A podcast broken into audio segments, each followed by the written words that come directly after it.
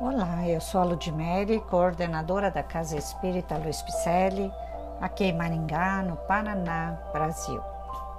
Estou fazendo a leitura de mensagens ditadas por diversos espíritos e que se encontram no livro O Espírito da Verdade, que foi psicografado por dois grandes médiums, na época encarnados, Francisco Cândido Xavier e Valdo Vieira. Hoje o capítulo intitula-se Encontro Marcado, que é uma reflexão em cima do capítulo 8, item 19 de O Evangelho segundo o Espiritismo, elaborada por Mei Mei. Quando a aflição lhe bateu à porta, o discípulo tomou as notícias do Senhor e leu-lhe a promessa divina. Estarei convosco até ao fim dos séculos. Acendeu-se-lhe a esperança na alma, e certa manhã partiu à procura do Mestre, à afeição da corça transviada no deserto, quando suspira pela fonte das águas vivas. Entrou num templo repleto de luzes faiscantes, onde se venerava a memória. Todavia, não obstante sentir que a fé aí brilhava entre cânticos reverentes e flores devotas, não encontrou o divino amigo. Buscou-o nos vastos recintos, onde se lhe pronunciava o nome com reflexão de supremo respeito. Contudo, apesar de surpreender-lhe o ensinamento puro no verbo daqueles que sobressavam a dourados livros, não lhe anotou a presença. Na jornada exaustiva, gastou as horas. Em vão, atravessou portadas e colunas, altares e jardins. Descia, gélida, à noite, quando escutou os gemidos de uma criança doente, abandonada à sarjeta. Ajoelhando-se, asilou-a amorosamente na concha dos próprios braços. Ao levantar os olhos, viu Jesus diante dele e fremente bradou: Mestre, mestre! O excelso benfeitor afagou-lhe a cabeça fatigada, como quem lhe expungia toda a chaga de angústia, e falou compassivo: Realmente, filho meu, estarei com todos e em toda parte até ao fim dos séculos. No entanto, moro no coração da caridade, em cuja luz tenho encontro marcado com todos os aprendizes do bem eterno. Debalde tentou o discípulo reter o Senhor de encontro ao peito. Através da neblina espessa das lágrimas, ali inundarem o rosto mudo, reparou que a celeste visão se diluía no anilado fulgor do céu vespertino, mas na acústica do próprio ser. Ressoava para ele agora as palavras inesquecíveis.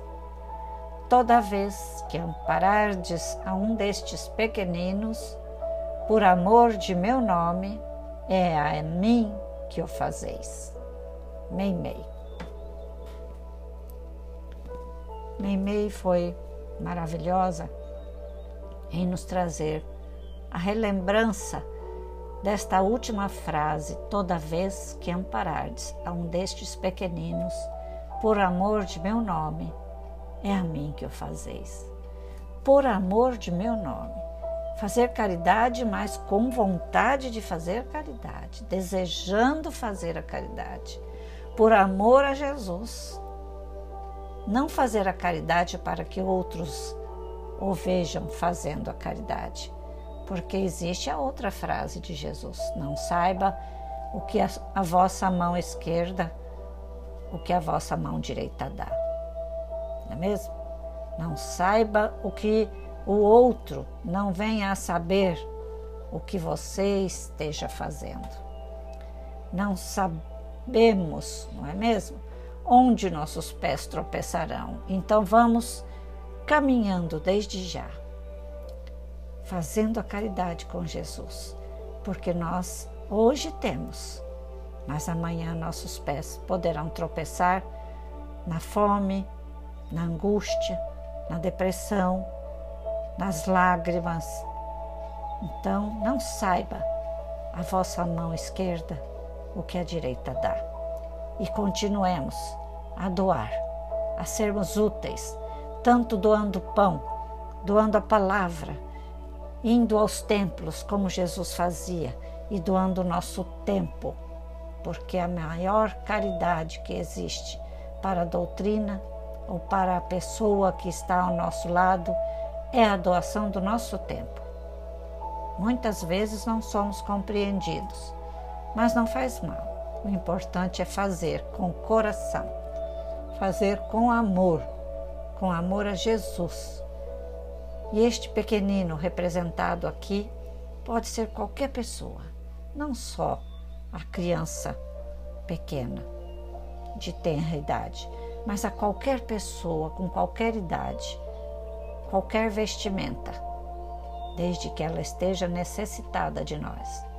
Façamos a nossa parte para encarnados e desencarnados. Nossos podcasts são leitura destas mensagens da doutrina espírita para que nós possamos entender o Espiritismo redivivo em nós e trazê-lo para dentro do nosso coração. E esse Espiritismo que for, foi ditado por espíritos de escola, codificadas por Allan Kardec, também psicografada por vários médiuns de renome, como esses dois que nós citamos, Chico Xavier e Valdo Vieira, trazendo-nos uma doutrina que vai revelar segredos, vamos dizer assim, que nós desconhecíamos e nos quebrando os grilhões que nos prendem ao egoísmo, às amarras antigas, às nossas personalidades de outras vidas. Agradecemos a sua presença desde já. Espero que você tenha gostado. Então vai lá em nossas redes sociais, dê um alô, Facebook e Instagram com o nome Celpe Picelli. Também fazemos lives todas as sextas-feiras para as quais nós já estamos te aguardando. Acesse nosso site www.celpifempicelli.com.br. Venha ser um mantenedor das nossas obras sociais, venha trabalhar conosco. Lá neste site você pode acessar os cursos, os, as contas bancárias para você começar fazendo sua doação. Venha ser um mantenedor destas ações. Mesmo distante, você pode colaborar conosco, nos ajudando em qualquer forma, enviando fraldas geriátricas, feijão, arroz, sapatos, vestes, tantas outras obras, inclusive livros para estudos. Venha estudar conosco. Venha ser um caminheiro CELP.